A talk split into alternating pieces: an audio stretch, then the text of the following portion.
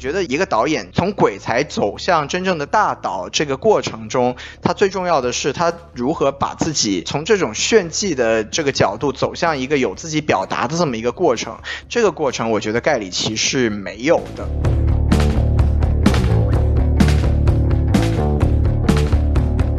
好，欢迎收听这期的什么电台？哎我是王老师，我是西多老师。哎，什么电台北美分部啊，又来给大家录节目了。对我们这个不顾疫情的这个危险啊，然后呢，这期节目呢，哎，我们来给大家请来了一位许久未见的老朋友。对咱们北美分部特别熟悉。本身呢，他是在这个国内啊发展事业，但是听说我们这个北美这边啊疫情非常的严重，就不顾家人的劝阻啊，就是毅然决然来到了呃这个洛杉矶来看望我们这些老朋友。哎，太感动了。对，顺便还带来了这个据说对呃新冠很有疗效的这个双莲花月饼啊，特特别好。双黄连月饼啊，那我们要有请一下这个 Jackie 老师。哎，大家好！哎，真的是好久不见了。我记得上次跟咱们北美分部录节目，可能是有大概一年多，还是小两年了，时间过得特别快啊。对 Jackie 老师回国发展这么长时间，终于有机会回来看望我们一下，结果还碰上了这个疫情啊。对，实在是不容易。我算是就是上半场、下半场都打了的一个人，哎，就不知道美国这边什么时候结束啊。所以还是祝国内和美国的小伙伴们身体健康，这个是最重要的。戴好口罩。没错没错，听说最近祖国这边的这个战役非常的成功啊，祖国那边好，我们这边海外华人就很好啊。没错，形势一片大好啊。好，那咱们这个今天来聊什么电影呢？西多老师，今天咱们既然请到了这么珍贵的这个祖国来的嘉宾啊，我们当然也要聊一期就是这个 Jackie 老师非常喜欢的电影，因为我们听说 Jackie 老师是也是这个盖里奇的粉丝啊，咱们今天就来聊一个这个盖里奇的电影。是什么电影呢？哎，就是这个今年刚刚上映的这个《绅士们》，咱们这个今天也是三个绅士来给大家聊一下这部电影啊。哦，这个这个歌我听过，是鸟叔的歌曲，是哎哎 Fuck gentleman。哎，是这么唱的吗？王老师还是音乐专家，真好的。好好像串好像串了啊！没错，王老师什么国家的神曲都会唱、你啊。瞧瞧，就是这个盖里奇的绅士们啊，没错，战斗门，对吧？哎，厉害了。啊，按照平时的流程啊，我们先有请西多老师来说一说这个电影的评分情况。好，那我就先给大家介绍一下这部电影的评分情况。哎，终于回到我们这个熟悉的讲电影的这个节目了啊，不用聊疫情，真是轻松了很多啊。是那么咱们先从这个北美的评分开始说啊。北美现在就是几个主要的评分平台。首先，这个 IMDB 呢，就是我们比较熟悉的所谓的呃北美的豆瓣，这个评分是高达这个八点零分啊，可以说表现非常的不错啊。还挺高，对，然后这个著名的影评人网网站烂番茄呢，评分也有百分之七十四的新鲜度，也算是一个还不错的表现。嗯，但是在这个呃，我们说逼格比较高的这个 Metascore，那就只有这个五十一分了，就没有达到一个合格的水平线上，就证明这个影评人对这部电影呢，其实口碑并不是特别的好啊。对，对，那么说完这个北美的这个评分，我们还是要说一下我们这个中国这个我们参考最多的就是豆瓣网。这个现在这个电影可以说是一个怎么说呢？是这个就是疫情期间的豆瓣爆版啊。哦，就是在现在这豆瓣上面有这个八点三分的高分，这是非常近期非常非常好的一个成绩。就是虽然并没有在国内上映，没错，也就是出了资源之后，大家在家里看都看得特别的爽，所以就给出了这个非常高的成绩啊。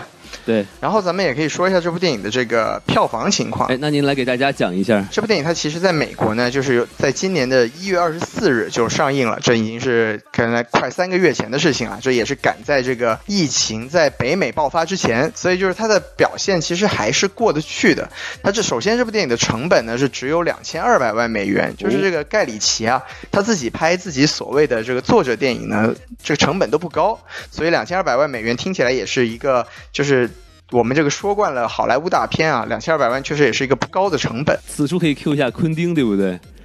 哎，没错没错，就是昆汀其实也是就是我们的比较熟悉的一个美国的作者导演嘛，就是他们俩其实在很大程度上是被很多人拿来做对比的，咱们一会儿也可以聊一下这个话题。好，然后呃，这部电影的票房表现呢，就是它在北美上映呢，最终的票房成绩是三千六百万美元，就是因为它是一部 R 级片嘛，所以这个表现不能说特别好，但其实也还过得去。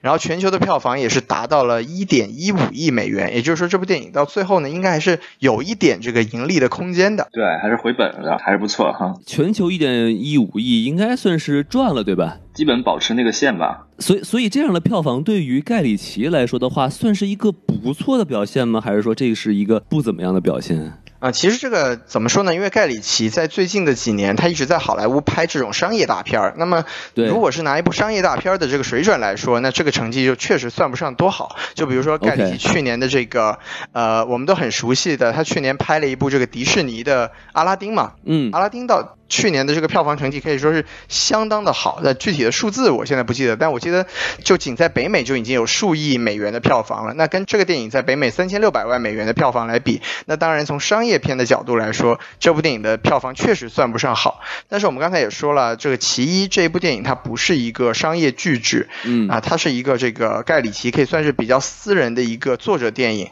其二呢，就是它是一部 R 级电影，所以就说它的这个呃票房的比对是不能不能以它前几年的那些商业电影来相提并论的。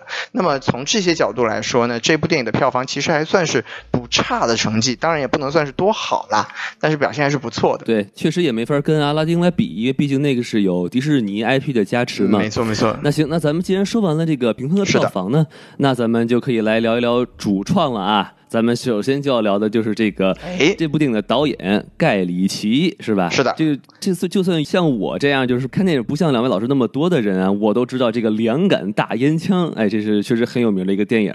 但是具体是呃，具体关于他的一些分析呢，我们还是交给这个西多老师和 Jackie 老师来讲。就是盖里奇呢，就可以说是就是因为像刚才王老师说的，就是两杆大烟枪实在是就是声名远扬，大家都特别特别熟悉这部电影。对。然后后来呢，他也因为自己的一个很强的作者性嘛，他也被收编到好莱坞，然后拍了不少这种就是商业大片，就比如说大家比较熟悉的大侦探福尔摩斯系列，就是由这个呃我们都很熟悉的钢铁侠罗伯特唐尼和这个裘德洛两个人，就也是非常腐的一部这个两部了，两部这个商业电影，然后票房也卖的不错。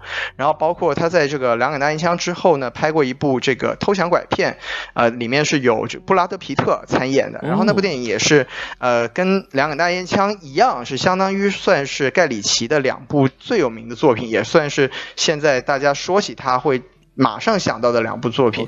然后当然还有就是这几年，因为我们刚才也说了，他来到好莱坞就拍了一些这个商业电影，就比如说最有名的就是去年的这个阿拉丁，阿拉丁这个可以说是把他又带进了一个商业片导演的这么一个呃成功的行列里面吧，因为。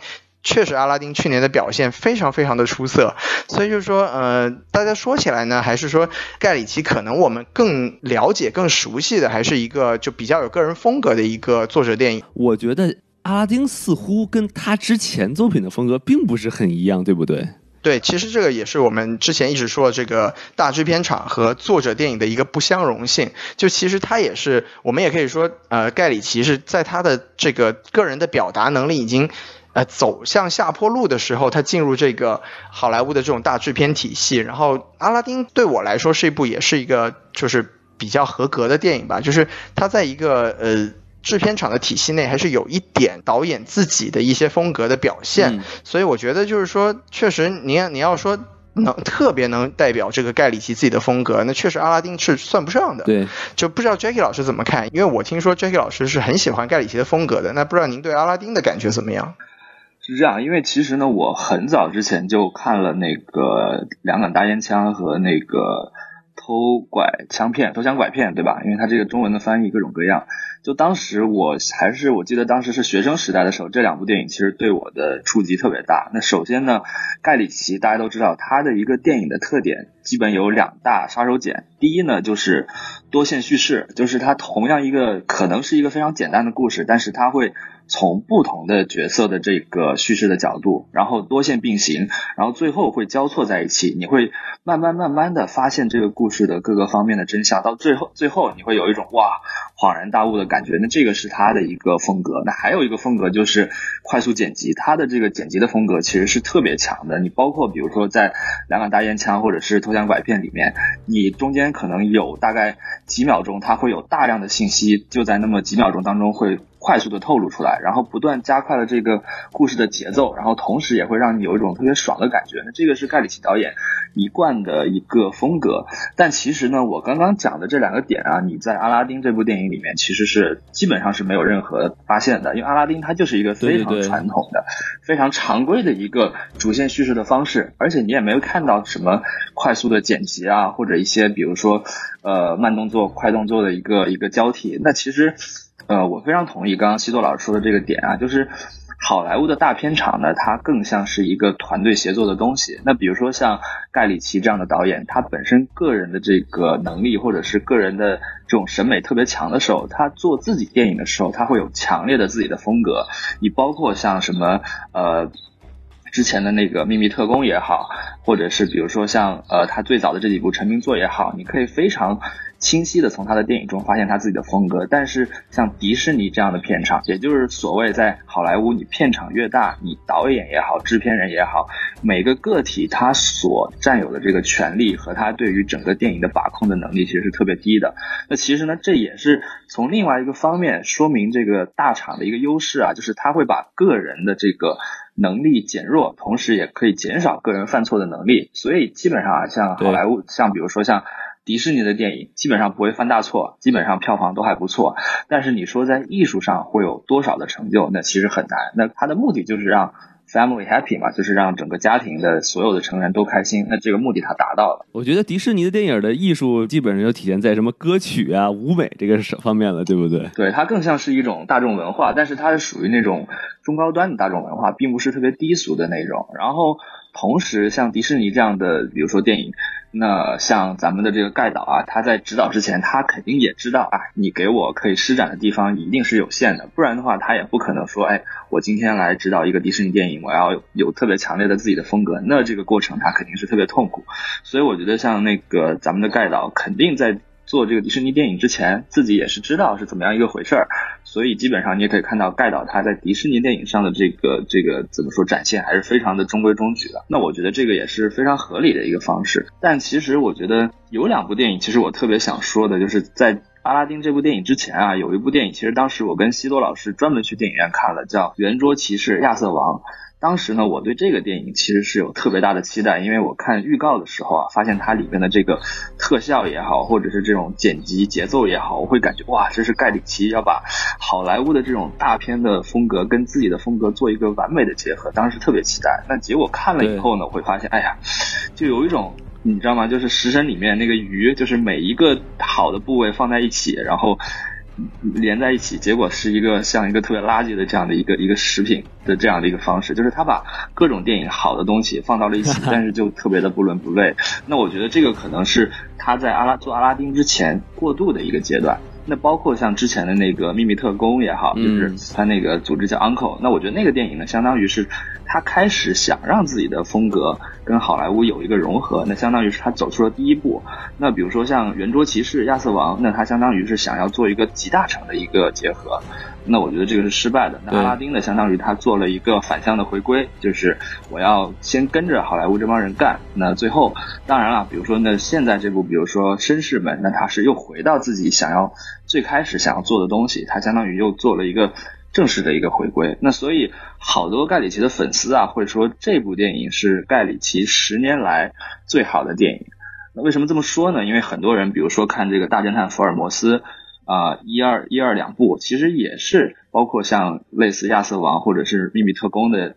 会展现的一些问题，就是他想要展现的自己的风格，但是呢，好莱坞有很多的这种规则和叙事的方式，让他又不能完全的把自己的风格给展示出来，那中间就会有一些让人感觉哎不是特别舒服，但是呢又觉得他好像想在想要炫技的这样的一个矛盾在里面。那所以我觉得盖里奇这段时间就是在好莱坞啊，他也是不断的去摸索自己的一个方式。就当然了，我觉得一个导演他。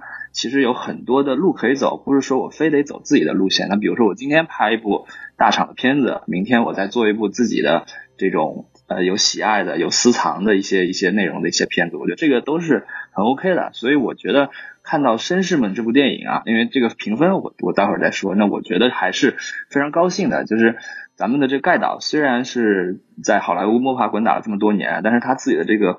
最原始的这个风格，他还是没有放弃的。所以我看到这部电影，我还是觉得很高兴的。谢谢这个 Jackie 老师，我觉得就是确实能了解到对于这个盖到很多他的背景知识。然后我觉得其实我们说到后面到外延的地方呢，我们还可以聊一些更多的东西，比如说对于他的一些作品更多的一些评价。那咱们现在说完了导演呢，我觉得咱们现在就可以来说一说主演了啊，因为毕竟咱们这确实是看了很多绅士在一块儿这个一块儿搞基，对不对？那咱们肯定要先聊一聊这部电影，很难说他是不是男主角，因为我觉得他戏份也不算是最多的，对吧？我们先，但是我们。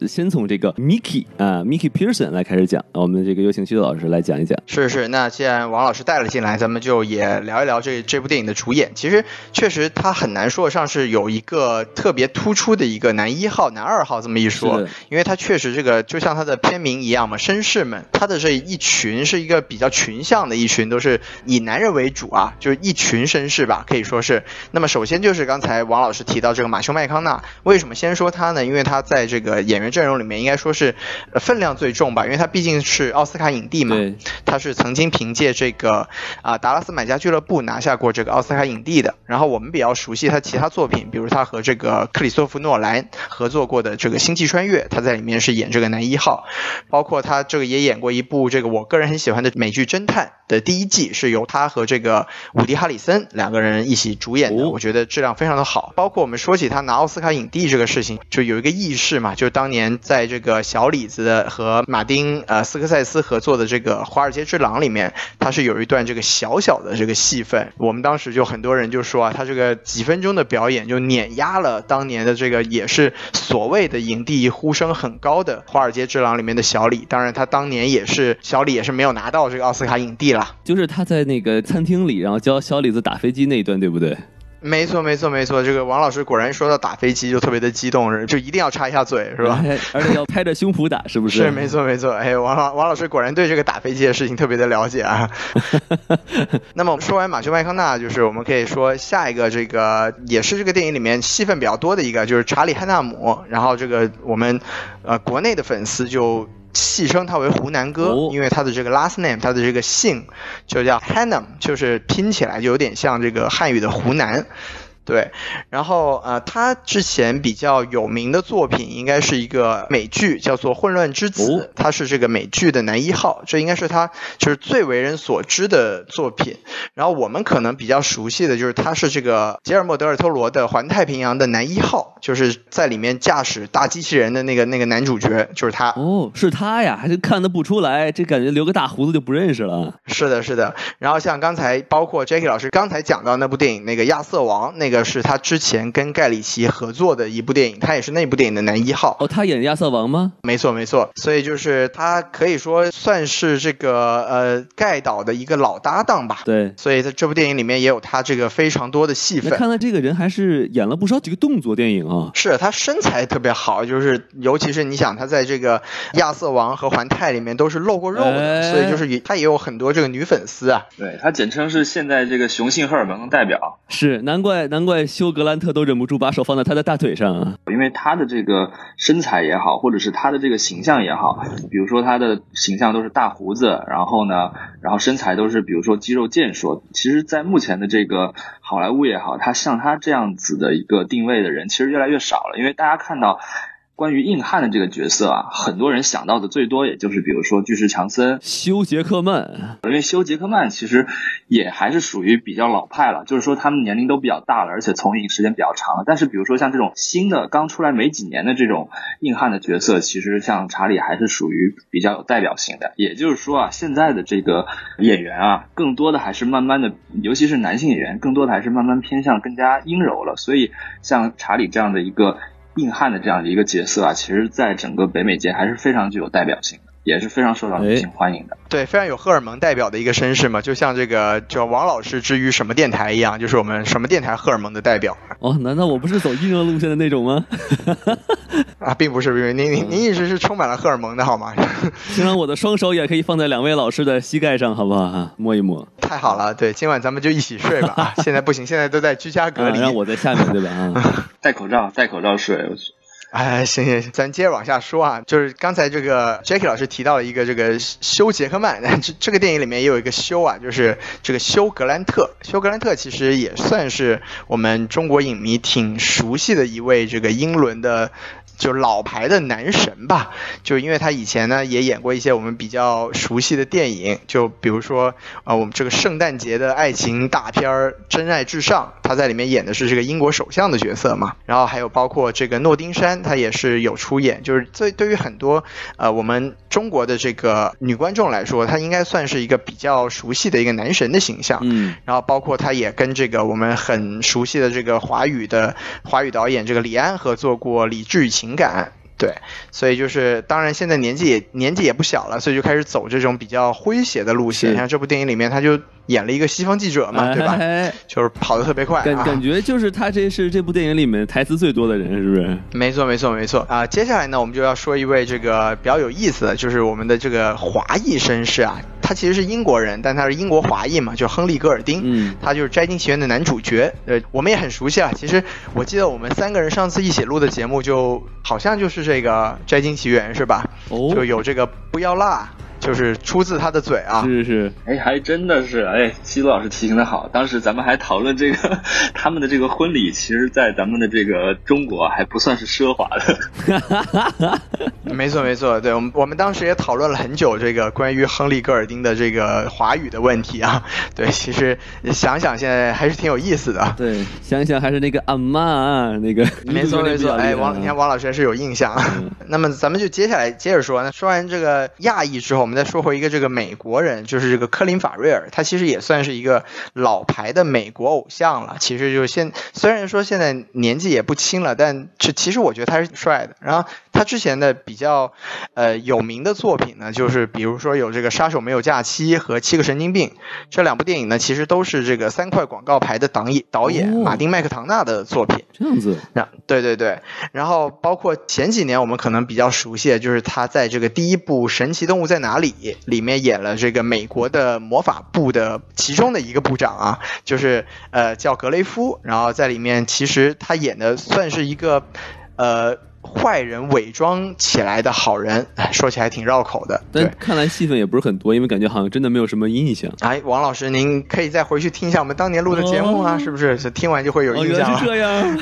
是，咱们就把这部电影里面主要的这个男性角色给 给说完了。那这部电影里面还有一个就是不得不提的，这个刚才也说到的马修麦康纳演的角色的这个太太，就是可以说是这部电影的女一号了。但其实里面也没有几个女的嘛。这个女演员叫做米歇尔·道格瑞，那她最出名的作品就无疑是这个美啊英剧《唐顿庄园》啦。她在里面算是一个非常非常重要的一个一个女角色，就是她和这个大表哥最后呃几乎要走进了婚姻的殿堂，然后结果就这个我不知道大家有没有看过这个剧，我就不在这里说太多了。但是就是我自己是觉得她是一个特别有英国的这个淑女范儿的一个一个女演员，但是在这部电影里面，她也并不是走着一个淑女的风。格，这也是挺有意思的一件事情。对对对，感觉那个大家听着听着一个美国电影的节目，差点就被西老师剧透了一个英国电视剧啊。幸亏基多老师及时刹住，太可怕了。那咱们为了防止没有看过这部电影的这个听众朋友们啊，我们在这里画一个举头线，是不是？哎，然后如果您听到这里还没有看《绅士们》这部电影呢，那么作为绅士的你，那就在这里暂停一下。哎，看完电影之后呢，我们再来继续再再再来听我们聊这部电影。好，那咱们这个三二一，咱们继续了啊。没错，作为淑女的你也要记得按一下暂停键啊。没错啊，如果你又不是绅士，你又不是淑女，那我就只能。向你来说一说我们的这个微信公众号了啊，S M F M 二零一六，哎，S M F M 二零一六，S M F M 二零一六啊，大家赶紧关注。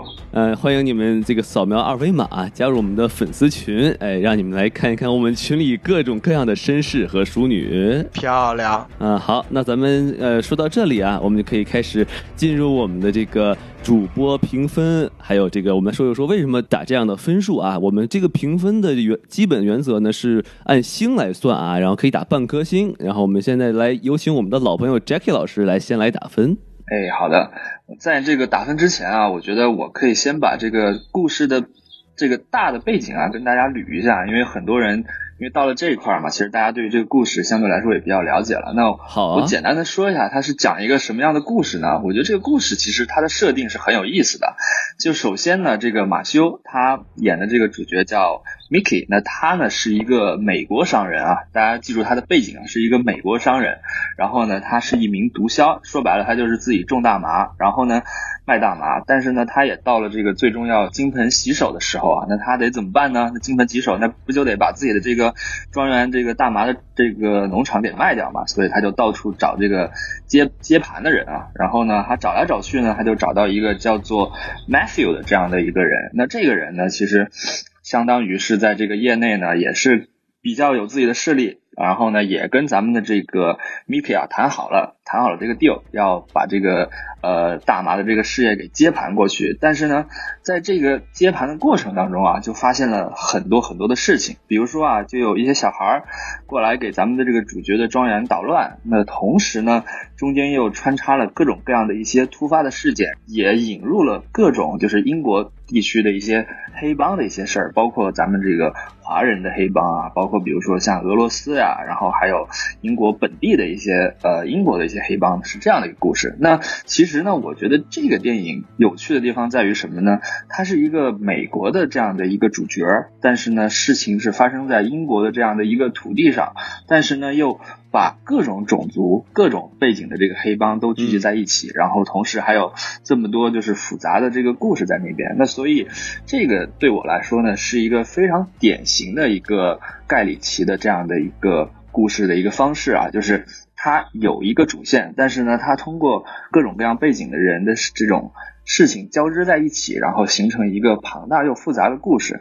其实呢，说来啊，因为大家都说这是这个盖里奇十年来最好的电影之一，但是呢，在我看来，因为我本身是盖里奇的这个粉丝啊，所以我看完这部电影以后呢，我觉得是喜欢，但是呢，怎么说呢，还是略有失望的。哦、那所以呢。满星五星，我其实给的是三星。为什么是三星呢？是因为其实我我觉得这个故事它在剧情上，或者是它在一些关键的这个反转上面设置，让我觉得特别的怎么说呢？特别的刻意，甚至是让我来说觉得这个设置并不是那么的讨巧。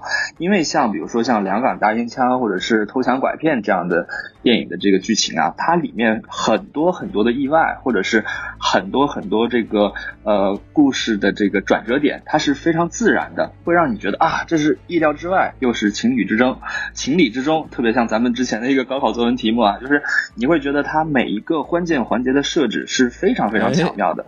但是呢，这部电影就是这之后咱们也会讨呃讨论到，就是有几个反转的点，或者是有几个让这个事情发生，比如说变化的几个点，反而显得特别的刻意，甚至是说这个导演啊或者是编剧为了反转而反转。那这个对我来说其实是 让我觉得特别不爽的，就非常不盖里奇的一个一个东西啊。虽然它的整个设置。整个背景或者是整个环境非常有他自己的风格，但是往往在那么关键的让你爽的那几个点，又让你觉得差那么一点火候，所以我觉得还是给了他三星。我觉得给他三星呢，也是给予鼓励啊。你说我要是给个四星五星，那不是他没有这个上升的空间了嘛，是吧？那我觉得还有一个点让我特别不爽的，就是咱们的这个主角马修啊，他是属于一个非常全能的一个人，也就是说，他作为主角，他基本上没有任何。犯错的时候，甚至他没有任何失败的时候，对，无论是自己的能力也好，还是运气也好，都给化解了。那反过来呢？这个电影里面的这个反派，大家也知道，就是在大麻或者是这个毒品的这个市场，那反派肯定也都是特别牛逼的，不然他们怎么能够在这个市场上存活下来，存活这么多年呢？但是你会发现，这里的每一个反派啊，无论是这个马修这个记者啊，对，还是比如说这个英国的这个黑帮也好，然后华人黑帮也好，俄罗斯黑帮也好，都是属于非常偏 偏弱智的这样的一个方式啊。就无论他们想要做什么，然后无论是主角也好，甚至咱们观众也好，对对对都能够拆穿他们这个动机。所以我觉得在剧情上啊。让我觉得特别的欠缺火候，这也是为什么我给三星，呃，三星的一个原因。那刚刚说了啊，就是这个是一个缺点。那同时呢，呃，咱们的这个盖导他也是从好莱坞的这种风格当中跳脱出来，又回到自己，比如说黑帮的这种风格，它里面有大量的这种。脏话也好，或者是说这种暴力也好，以及他又回到他之前的这种多多线叙事，然后各种各样的这个镜头的切换也好，我觉得这个是让我觉得比较喜欢，就是有一种回归他原来他自己的这样一个感觉。所以啊，我就是为什么会给予三星，然后这也是我的一个评价。然后接下来看看就是王老师和西洛老师是怎么看待这部电影的一个初步的感觉的。好。那下一个由我来说啊，感谢这个 Jackie 老师的这个精彩点评啊，啊，如果满分是这个五颗星呢，我其实和 Jackie 老师一样啊，我是给呃三颗星，嗯，因为这部电影呢。其实还是挺有趣的哈，而且它很有嗯导演的风格啊的一个黑帮电影，比如说里面有很多这种呃那个那我不知道术语是什么，就是他比如说那个呃说两个保镖是两个螃什么螃蟹，他会一停，然后那个会出现几个文字是吧？然后说他们俩是那螃蟹，然后就感觉就是导演好像在玩这个电影玩的很开心，看的时候呢你也会觉得哎还挺愉快，并且呢它作为一个黑帮电影，充满了黑色幽默。同时，里面有很多这种辛辣的讽刺哈。反正我呃看的时候，确实可以感觉到，就是说导演作为一个呃这个长者啊，然后对于这个现在的这些英国的年轻人啊，就是沉迷于这个网络上的名声啊，然后或者说就喜欢装逼呀，或者就是喜欢吸毒啊，这种对他们的这种嘲讽。没错。同时呢，也对于这个英国的这些所谓的贵族哈，嗯，他们这些这些徒有其表啊，虽然他们有很大的庄园啊，很好的这个呃大别野呀，是吧？但他其实他们也是为钱的事情而困扰。然后总体来说呢，这个电影的前面还是不错的，就是它节奏啊，还有故事的这个衔接还是不错的。但是到了后面，你就会发现它这个故事啊，它其实经不起推敲，并且呢，它的结局其实挺仓促的。就是你感觉就是啊，你用这个捧哏的话来说，就就这个呀，别找骂了吧。哎呦我的天！而且他说实话啊，有一些种族歧视的一些东西，确实让尤其让我们中国人可能看会有一点点不舒服，尤其是你。多看几次的时候，你会一想说，不对劲儿。这个电电影的它里面的一些价值观，哎，又辱华了啊！虽然说话的人都是一些这个黑帮啊，他可能确实说不出什么比较文明的话，但是你就感觉这是一种导演在投机的一种感觉，就是说，你看，哎。我我这个角色都是流氓啊，他们说话你别当真啊。但是看完之后呢，你确实是会让一些人就感觉就很不舒服，同时就是让另外一部分人可能感觉心中暗爽，是吧？嗯，所以我给三颗星。王老师看不下去了。哎，说实话，我不是在这里带节奏啊，说什么啊这个辱华了如何如何，是不是？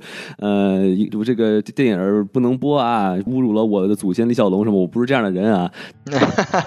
这没有李小龙的事儿啊！啊，没有李小龙的事儿啊！对对对，怎么李小龙怎么可能会打不过一个替身呢？对不对？哎哎，您您您怎么又跑回去了？您这个 啊，但是就感觉对于里面那些东西，我们到时候可以在切卷的时候再细说啊。反正我这个就是三颗星。好嘞，好嘞。啊，那我们现在把舞台交给西多老师。没想到我的评分居然是最高的。这部电影我给这个三星半，就是我觉得它在这个合格之余呢，还是有一点点就是给我带来惊喜感。哦，这怎么说呢？就是可能说。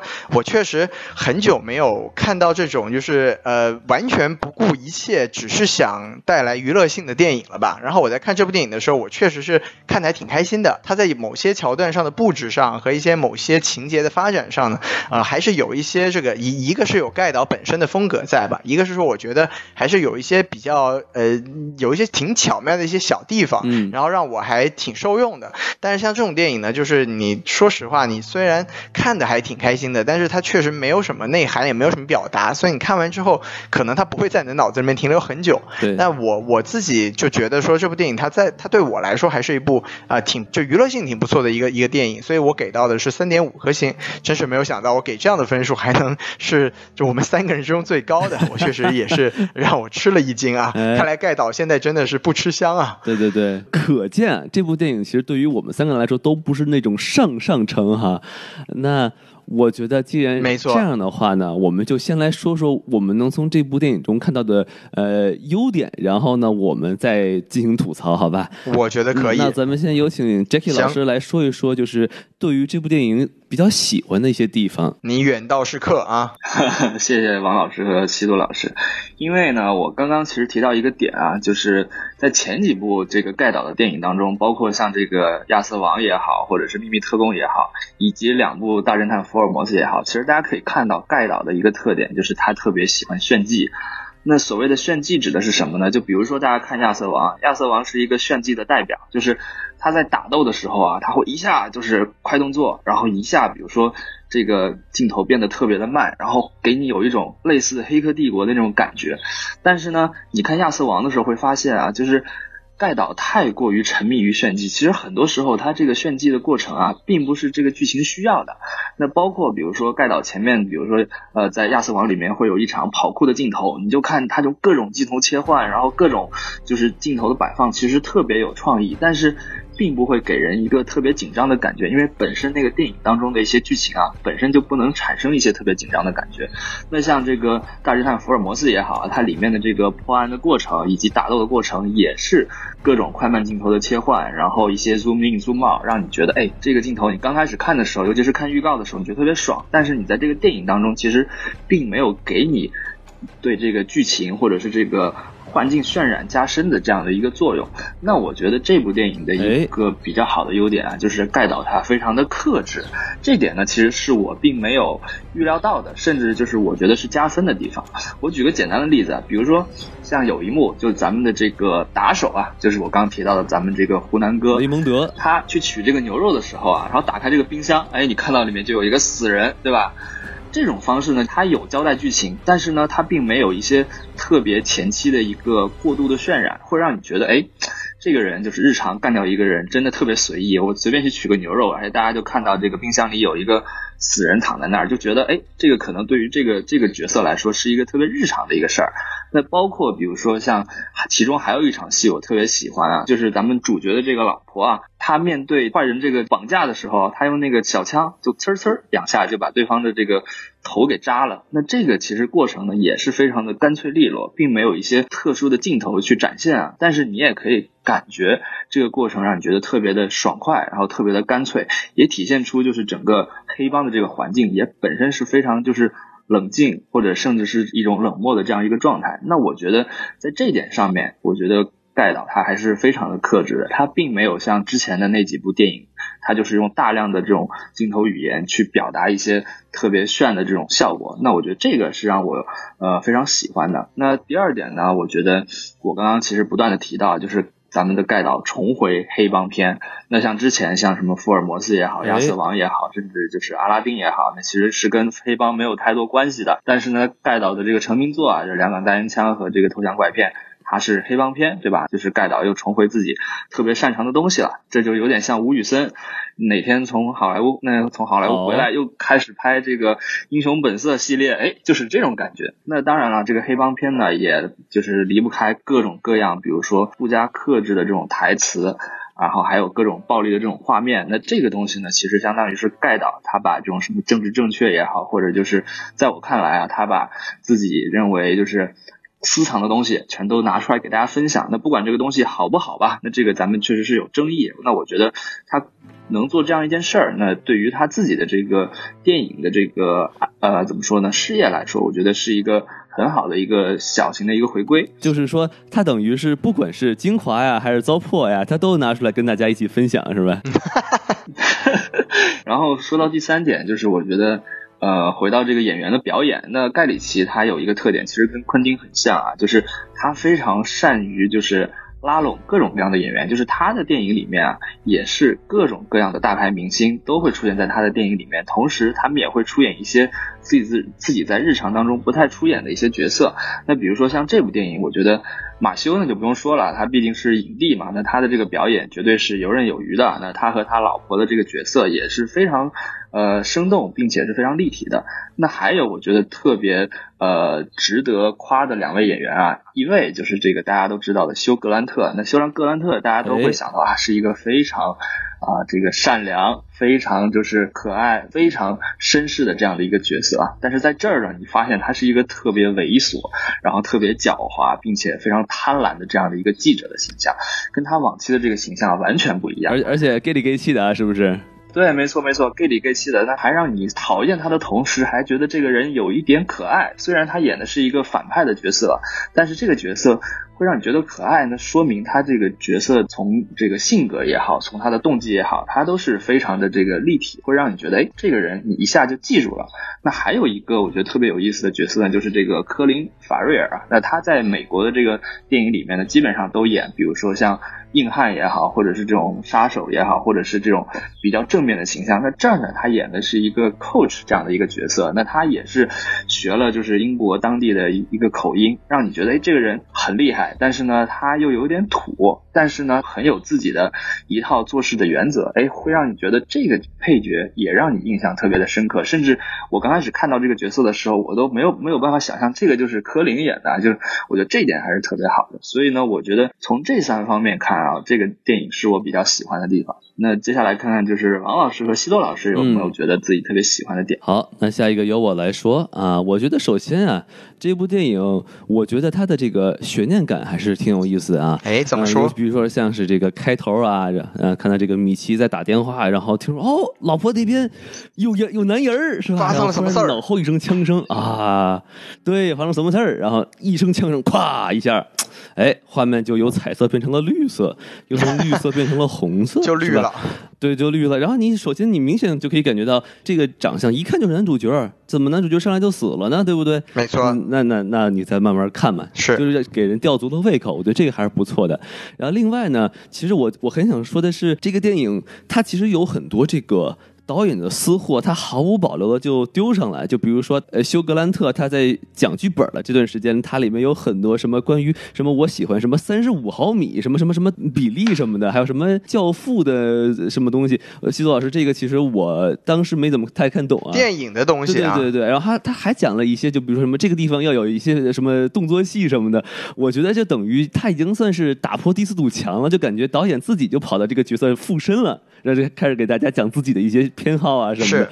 我这个其实还是怎么说，有一种在电影里面玩弄电影的感觉。对，就我首先是很新奇，第二感觉很亲切，就感觉就是导演在跟你对话一样，就说：“哎，我各位观众啊，你们都是我的衣食父母啊，作为我们德云社啊，不是对，哎，您跑偏了，就感觉是很亲切啊，很亲切。是是是。第三点就是电影的配乐，我特别喜欢。我发现盖里奇的电影的配乐一般都不会让我失望。就比如说呃。亚瑟王这个电影其实我也是在电影院看的，它里面我没记错的话，应该是亚瑟王他在自己训练的时候，然后他在那个做什么俯卧撑啊、仰卧起坐啊，我我具体我也忘了啊，有很多很快的剪切，然后他那个配乐是那种很节奏很快，然后里面带很多人那种喘气的声音，那种就是 那种那种东西。王老师一听到喘气就特别的激动。哎，此处我们来这个把这个音乐先 Q 一下，剪辑进来，让大家先听一听啊。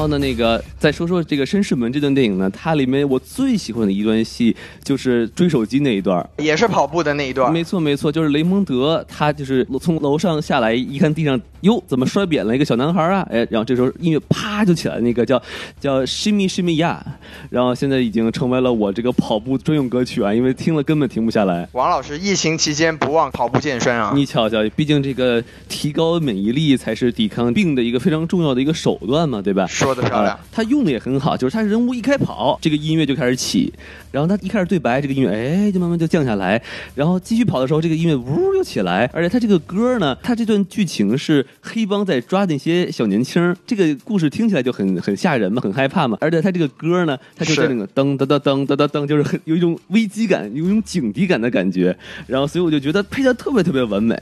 所以我觉得这个是我感觉很加分的一个一个地方。对，因为盖里奇本身其实也是一个拍 MV 出身的导演，哦所以说这也是他驾轻就熟的一个手段。原来是这样，这这是老本行了啊，老本行了。没错没错，嗯，最后一点就是想说啊，就是他其实人的这个服装啊，还是设计的挺不错的。嗯，比如说像那个就是这帮这个油管帮啊，哎这帮拳击少年和他们教练穿的就是那种格子的运动衫吧。但是像男男主角呢，Mickey 啊，他们穿这种西装革履啊，一看就是这种绅士啊，衣冠禽兽啊，就是这个意思。哎，毕竟是绅士们嘛，哎，对对对，然后呢，但是到了这个 Fletcher 这个私人侦探这块儿呢，哎，他就戴着墨镜啊，穿着皮，就是这些人你他们不自我介绍，你光看他们衣服，你就能知道他们大概是干嘛的，你也能看出来谁和谁是一波的，所以我觉得这个其实还是很不错的。哎，王老师这个观影的角度确实是非常的有意思啊。嗯好，那我就先说这么多。哎，咱们这个最后咱们邀请这个西多老师来说一说他的看法。其实我觉得两位老师讲的都特别完整，就我补充一下王老师刚才讲的那一点。盖里奇啊，其实别的不说，他也是一个就是时尚时尚最时尚，他对这个服装啊什么的，确实还是很讲究的。嗯嗯，就因为他就是大家都知道他，他也是这个麦当娜的前夫嘛，哦就以前也是混这个时尚圈的。厉害了。所以就是这种这种事情，他确实还是搞得不错的。就是我我我在网上看是说他在拍这部电影的时候，他是带着这个湖南哥去去购物，去买了买了几天衣服，好好给他搭了一下这个衣服，就也是就是。根据这个衣服，让这个人让这个演员进入他的角色嘛，所以说这一点确他确实做的是不错的。然后这部电影说说到我喜欢的地方呢，其实我刚才也简单的说，我就觉得这部电影的呃娱乐性还是不错的，就是因为就从盖里奇的角度来说吧，像这种节奏很很明快的这种电影，然后还有一点点这种悬念感，包括这种反转啊什么的，就是他在这种综合上来说呢，都是。整体看下来，让我觉得，哎，还是挺好玩的。对，然后就说我们现在都因为我们在美国疫区嘛，都被被困在家里面，就看一下这种哎无脑开心的电影，其实我觉得还是呃给我带来了一些欢乐吧。所以我觉得这个是我觉得最重要的一点啊，就是为什为什么我能给他就是合格分以上的这么一个分数。就是它里面有一些桥段还是挺逗的，对吧？没错没错，就是还是让让我就是哎看着之后还能开口一笑啊。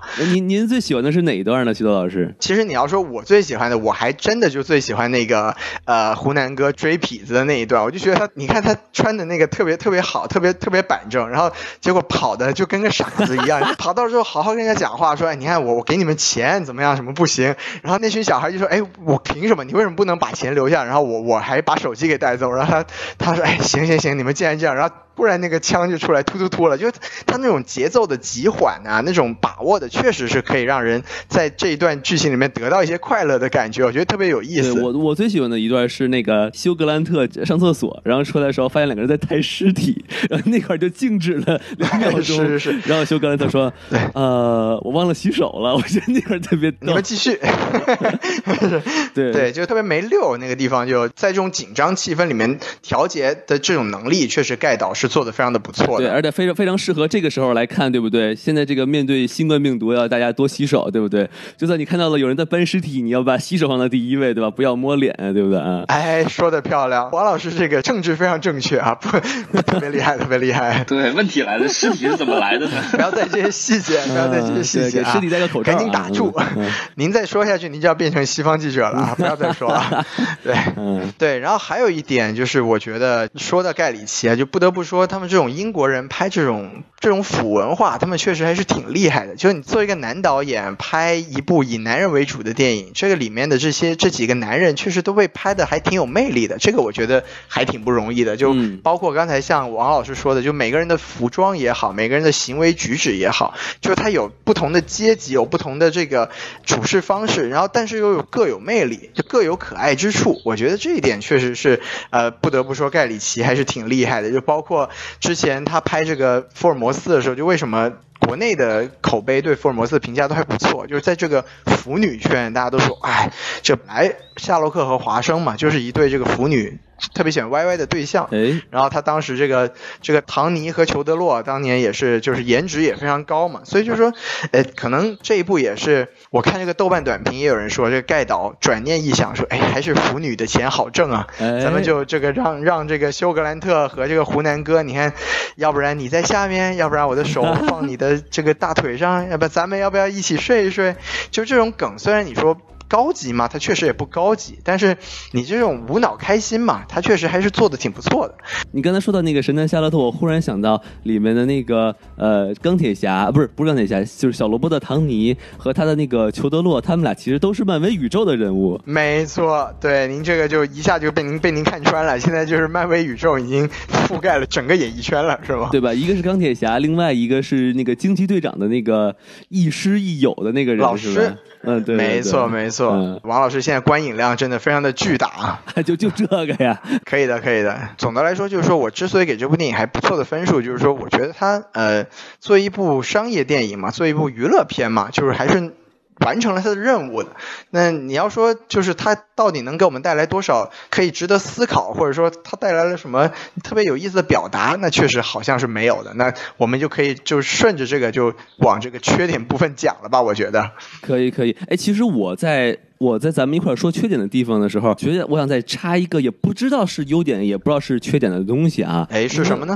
因为我发现这部电影它其实对于这个英国的年轻人的一些描写其实挺多的。我不知道几位老师有没有发现啊？就是这里面的英英国年轻人基本上都是这个扎堆儿的，就基本上都是三个人以上。比如说那个贵族的那个女孩，她那个吸毒帮是吧？还有就是他楼下那个。找这个黑帮呃司机麻烦的也是几个骑自行车三个小小孩儿，就是他们抓手机的那个那三个人。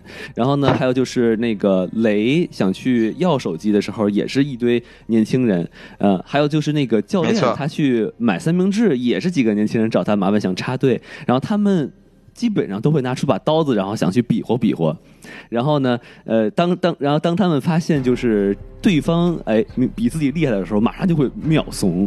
比如说像那个他们撒腿就跑，就比如说他们在那个那个店里面看到 coach，然后他们说哦这是 coach，马上就就从之前那个屌屌的样子就变成小迷弟的样子，或者就是呃那那个找雷蒙德麻烦的那群小混混还拿出把刀说哎你把钱放下，呃手机我拿走，然后这边冲锋枪一掏出来马上全都跑了那种，就感觉这些年轻人他们其实真的是。就真的觉得，就只要人多，然后有一把小刀子，自己就不管对方是谁，都可以装个逼什么的。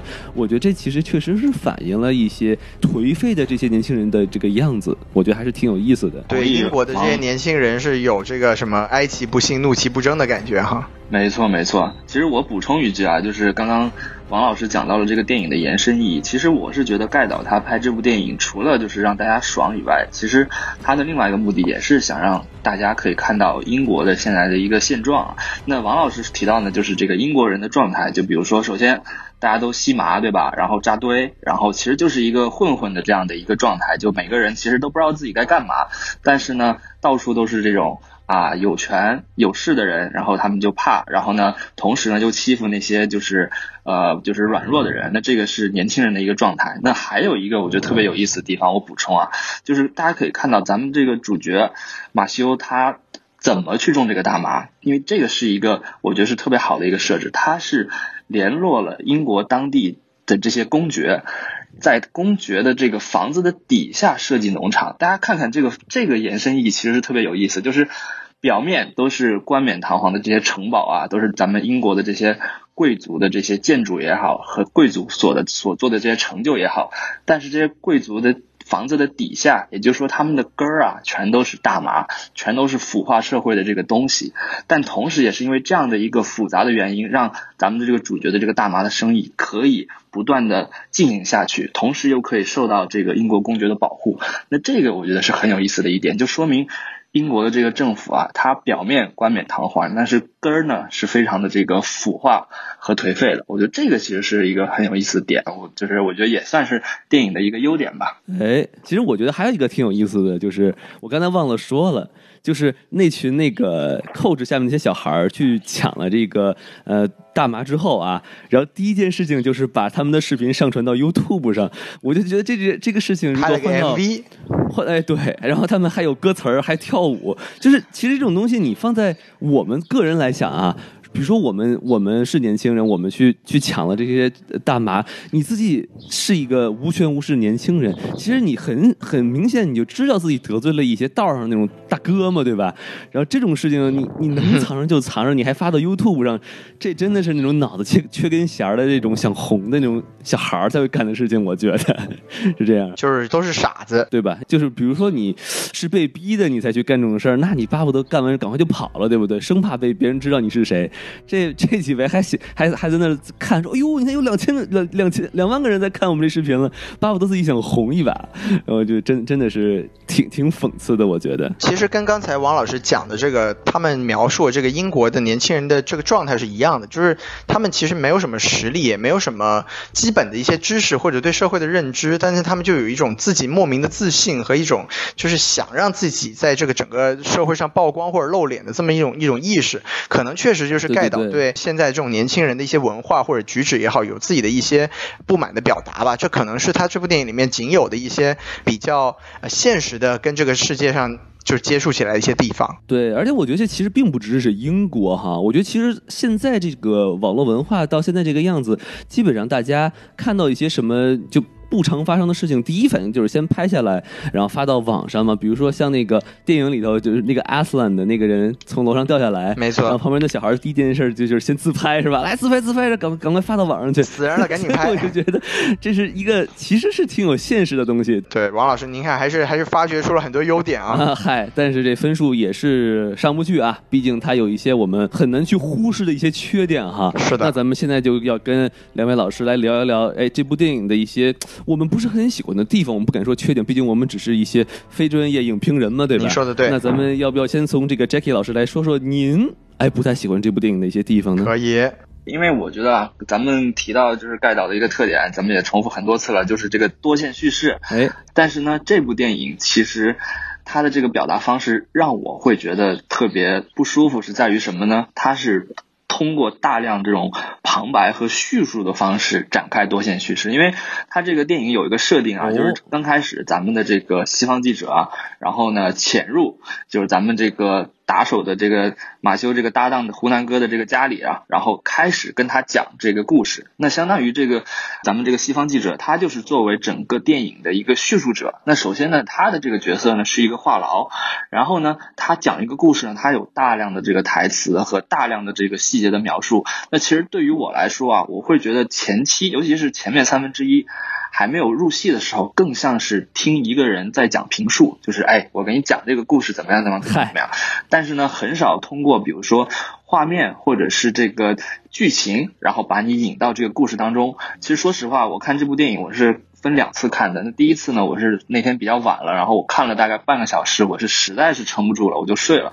然后第二天就是我早上起来又从头看了一次，那说明就刚开始啊，如果不是因为是这个盖里奇导演的这样的一个牌子，那我可能这部电影我就弃了。那当然了，你看到后面，就是因为你慢慢的进入了他的这个故事，然后慢慢对这些人物产生了共情以后，你才会觉得，哎，这个戏我能看下去。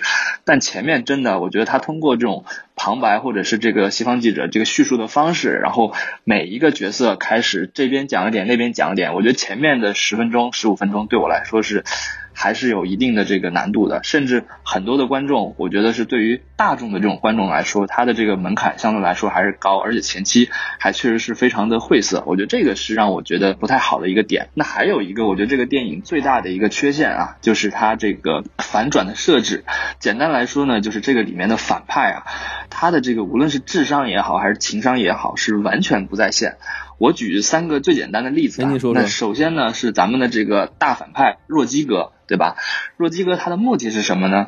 首先，咱们的这个啊这个 Mickey，也就是咱们的这个马修马修这个影帝啊，他想要卖这个庄园，他是多少卖呢？他要四亿这个美金卖给这个若基哥。那若基哥说行啊，那我接手啊，那我接手了以后我要怎么办呢？我必须找人捣乱你这个农场啊，捣乱了以后，哎，那你这个估值就下来了。那到时候我交款的时候，我就跟你说，哎，你这个都被人曝光了，被人捣乱了，我这个价格肯定就卖的便宜啊。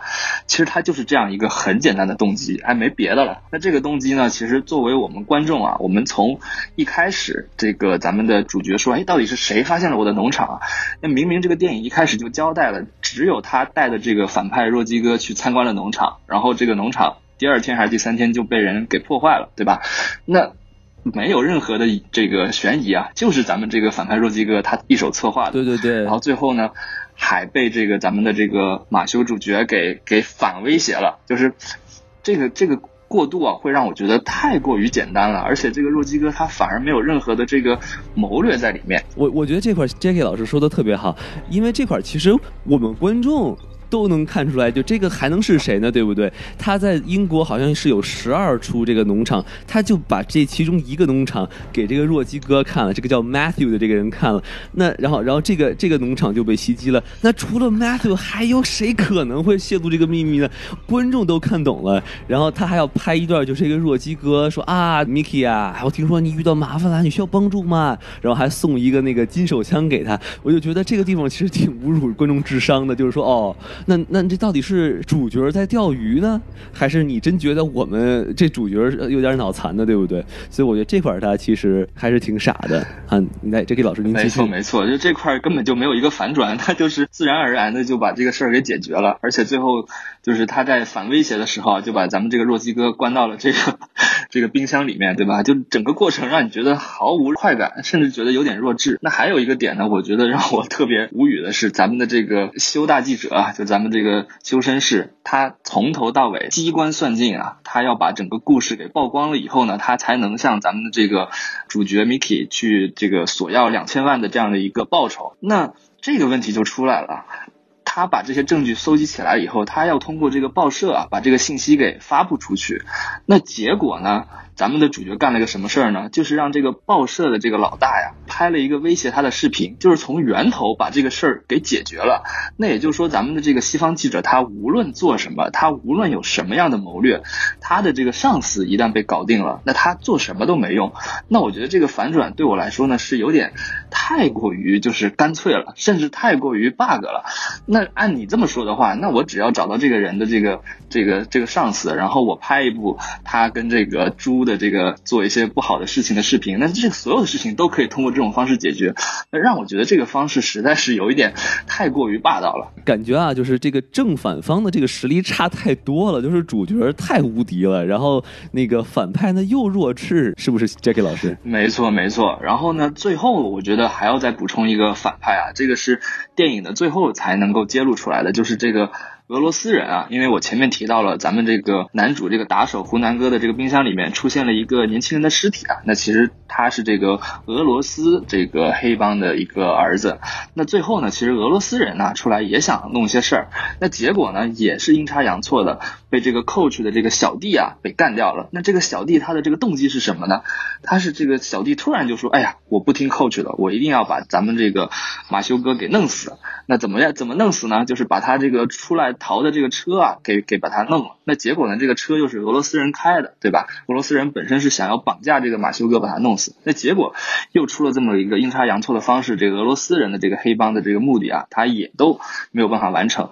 那相当于就是怎么说呢？咱们这个马修哥，他从头到尾，他的任何一个反转，他都并不是通过剧情或者是阴差阳错的方式给弄成的，反而是一些特别强制的，甚至是逻辑上不太行得通的。一种方式来解决的，所以呢，这个是让我觉得，对于比如说盖里奇这样的一个导演有如此高的期待的这个影迷来说啊，我觉得是一个心理上有非常大的落差的一一个感受。所以为什么我前面会这个电影有很高的评价，后面反而会从这个五颗星变成三颗星，其实也是这个理由。那这边呢，我觉得是我两个我我觉得不太能够接受的点啊。那第三个呢，我觉得还是盖里奇他本身作为自身的一个回归啊，回归的本身是好事儿，但是他可能对于自己原来的这个电影还是没有更多的突破，反而呢是把自己困在一个更小的这个局限的空间里面，所以这个也是让我觉得有一些失望啊。这个我觉得主就是我想说的关于这个电影我不太喜欢的地方。下面看看王老师有什么想要补充的。好，那现在我来说啊，其实我想顺着 Jacky 老师刚才讲的几个点来说，就比如说主编操猪的这个这个地方哈，我我不知道几位老师有没有跟我一样，我刚看到这个地方，我第一反应就是黑镜，我不知道你们有没有想到这个？没错没错，是的，我就觉得这个是不是太偷懒了？对，这个其实是一样的梗，我不知道这是是一个英国特有的操猪情节呢。就说这个这个是一个梗呢，还是就是你真的想不出来如何去威胁一个主编？这个地方，我相信这绝对不是致敬，对吧？我感觉这真的就是真的懒得去想了。这个事情是这样的，就是啊，当年是有这个传闻啊，是说呃，英国的首相卡梅隆真的有这么一个一个事情，所以他可能就成为了英国。关于这个媒体或者政界的一个梗，我觉得是有有这么一个历史的或者说一个文化的一个原因在这背后吧。可能这是一个历史的一个进程问题哈。没错，哎哎，您别来了，您您您 您您您 您赶紧过去吧，您哎。啊，我我我开始说了，这第一个我想说的，就是刚才 J.K. 老师也讲了，就是感觉反派人物哈，这确实是死于脑残。就比如说干演啊，这个 dry eye，哎，其实我这边这里想插一句，就是我在网上看这个资源的时候啊，这个字幕组把它字幕组把它翻译成这个西门无泪啊，我觉得这个太搞笑了。这个西门无泪，你这个字幕组可以推荐一下。对对对，他明明呢是是想去可能是绑架这个 Mickey 的老婆呀，还是怎么说？是，而且他的两个手下被打死了，然后他还现场想去玩嫂子，还可以精虫上脑。这个对，这简直不可思议啊！是是这个。黄金手枪让他非常兴奋呢，还是还是为什么？明明都都没有陪嫂子做头发，就想玩嫂子，我都为贾乃亮打抱不平啊！我跟你说，这个我都看不下去。哎，您您别了，您别了，这故事已经过去了啊。嗨，然后还有就是说这个俄罗斯黑帮啊，哎，两个俄罗斯黑帮是这个想去想去杀这个雷蒙德，哎，就被这个寇氏给杀死了，然后连个镜头都没有，轻松搞定。对，电影里就就给两个人的尸体一个一个镜头，这。就是战斗民族的水平吗？哈，还是这个俄罗斯喝少了没有干过？这感觉就是不知道是偷懒啊，还是说他自己也不信这这寇氏可以打得过两个俄罗斯的这个杀手哈？然后更脑残的就是说这个另外一波俄罗斯人，哎，你很厉害呀，你都已经成功把这个呃 Miki 就给绑架了，这简直就是马上你就要成功了呀！没错，哎，就是不杀他，枪口对着他，你们是滴滴快车呀，还是还是怎么还要把他送到哪儿去呀？你直接把他车上毙了不就？完了吗？对不对？他一上车，你们这一枪一开，确认是一死，你们就走了，你们还不会被那些小小孩给打死，对不对？你说这又是何必呢？您这么做就没有 sequel 了吗？啊，嗨，也也是哈，是不是？徐老师说这个在理啊，一看您也是记者出身啊，对不对？哎，然后就是这个这个弗莱彻是吧？这个私私家侦探，您。捅了这么大一篓子是吧？您还敢去卖剧本儿？你这个是不是心也太大了，对不对？你巴不得被抓是不是？您这时候是不是应该学习这个《爱的迫降》是吧？您去趟朝鲜，这肯定没有人逮得到你了，对不对？他主要还是跑得快。啊，你跑得快，你你你没有人家这个雷蒙德跑得快，是不是？有道理，人家毕竟是徒步可以追小男孩，所以所以就觉得这个其实是让人感觉就是有点侮辱我们智商的感觉哈，无法理解。嗯，第二点我想说就是说这个电影的。有很多小佐料啊，就跟你做菜一样，哎，你撒点芝麻呀，你撒点这个海苔丝儿啊什么，就是它其实是一个呃调味品，它是一个装饰品，是对吧？看来王老师最近这个厨艺锻炼的不错。那你瞧瞧，这天天在家里做饭嘛，对吧？那它其实是。呃，做的好的一些呃地方呢，比如说哈，这个电影的开头是吧？这个 dry eye，这个西门无泪是吧？他呃，是不是有一个镜头说他有几个集装箱？一个集装箱呢是偷渡的人，另外一个集装箱呢是他进口的一些零件儿。然后之后他想去巴结那个米奇的时候呢，他就说啊，我有这么一些零件儿，哎，我直接送给你，你让我见一见你老公，是吧？他就等于是。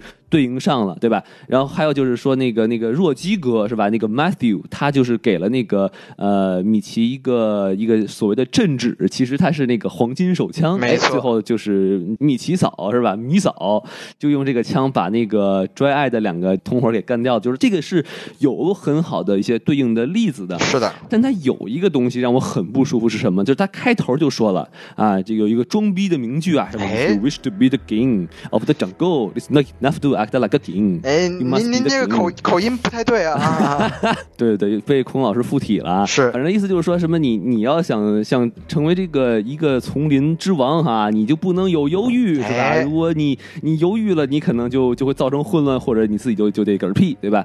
但是他开头说了一遍，结尾说了一遍，是，但是全局没有体现呀、这谁是因为犹豫死了呀？没有人犹豫啊！你看那个卓爱想去非礼嫂子，他犹豫了，根本就没有犹豫啊，说说上就上，对不对？并没有犹豫对，但还是死对吧了。？要干脆没犹豫嘛，对吧？哎然后那个连命都没了，对吧？是。然后你看谁 act like a king，我没觉得这个有任何人像个 king 啊，对不对？我就觉得这个话，你开头说一遍，结尾说一遍，然后你根本就没有体现，这就是一句空话，放在这里就是装逼。然后或者是你给你好像就说像是那种高中作文一样，就是哎首尾呼应加十分，这就感觉就很没意思了，对不对？就金句没有用上。对对对，然后最后一个我想说的，也是我个人来说最不喜欢的一点啊，哎就是这里面有很多这个种族歧视的内容，而且它不是很好笑，也不是很高级哈。嗯，比如说里面管这个我们这个黑人兄弟啊叫 Black Count 是吧？是这个东西就，然后关键它里面还要自圆其说一下，对吧？哎，我我这不是说你们，我我又不是说所有黑人都是都是贱货，都是 count 对吧？我只是单纯说你是 Black Count，我就觉得这个东西玩了一个逻辑的一个一个东西，但其实你就是一个种族歧视的词啊，你等哎于是用电影在给种族歧视的人打一个一个幌子而已，这个。很很恶心的，对不对？那那将来在美国，别人对这个黑人用这个 N word，对吧？那那他说啊，我我不是说所有的黑人都是这个这个 N word，我就我就说你是这个 N word 那那这个是不是这个人是就是作死的，对不对？在美国，然后还有一个就是说他嗯那个黑帮成员有一个人叫叫他电影里叫 fuck，对吧？哎，没错但。其实这是一个越南的姓姓氏。那那我们众所周知，就是华人黑帮，你怎么可能会放个越南人在里头呢？对不对？有道理我们吃桂林米线，我们肯定不会吃这个越南的火车头米线嘛，对不对？还是吃的事儿啊。对对对，而且说实话，网上是有视频的，就是这个词，这个姓它不读 fuck，它不是它它跟那个操这个词不是一个同音词，哎，它那个它那个 c 是不发出来的，然后它那个 u 不是发啊的音，它是发呃的音，它是读 f，就完了，哎呦就不是不是这么读的。这王老师在线教您讲脏话。哎，这不是脏话，这人是个姓氏 啊。是是是，啊 其实我最不能忍的就是他这个里面的角色啊，一直在管里面的华裔角色叫 Chinaman 啊哦，这个这个词其实跟什么 Chink 啊，或者跟那个呃日本人的说那个支那，它其实都是对我们中国人的一个污蔑的词汇啊。是就是虽然你可以说说哦，这几个人是这个黑帮啊，他们没什么教育是吧？哎他们说脏话是吧？这个可以理解，对不对？那话说回来了，作为一个电影，对不对？你说一次，或者说这个人说完 Chinaman 就被 China 中国人给干死了，哎，这我还可以接受，对不对？但 但是这两个人在一个冰柜里头，对着一个已经被打死的冰冻的中国角色这么这么说，我觉得真说实话，我觉得其实挺低级的。啊我其实我这个说到这个地方，我很想问问两位老师，就是对于这种院线的商业片儿。呃里面出现这种明显的种族歧视的词汇，我不知道两位你们是怎么看这个东西的？我们就来采访一下，好不好？王老师果然是对这个叫做政治不正确是零容忍啊。呃，这个其实我不敢说是不是零容忍啊，我只是说我们还是想去呃冷静的、不带节奏的讨论一下这种现象，我们应该怎么去看他们。那我们要西多老师，您先来说一说。哎，好呀，那其实这样，就是我觉得，就是在这部电影来说，我我个人哈是并不觉得它这里面的这种呃歧视，尤其是针对我们华人的种族歧视，对我个人有什么伤害，我其实自己并没有这样的感觉，因为首先呢，就是呃。我我跟王老师对刚才那个黑人的那一段剧情是有稍微不一样的看法，就我觉得他黑人那一段的剧情，他其实是，呃，我觉得是对现在这种呃政治正确的一个解读的一种一种反击，就是其实你听他讲那个话很有意思，就是他那个剧情是这样的，就比就比如说我说王老师，我说哎您这个您这个混蛋，您今天过得怎么样？然后呃王老师就说哎您您不能说这个混蛋，就比如说混蛋如果是个种族歧视的语言的话，你您如果说中国人是混蛋的话，你就种族歧视。然后这这时候他那个解释什么呢？说哎他不是说中国人都是混蛋，他只是他只针对你一个人，这是对你的爱称，这代表你们俩的关系好。哎王老师可能转念一想说你这么说好像。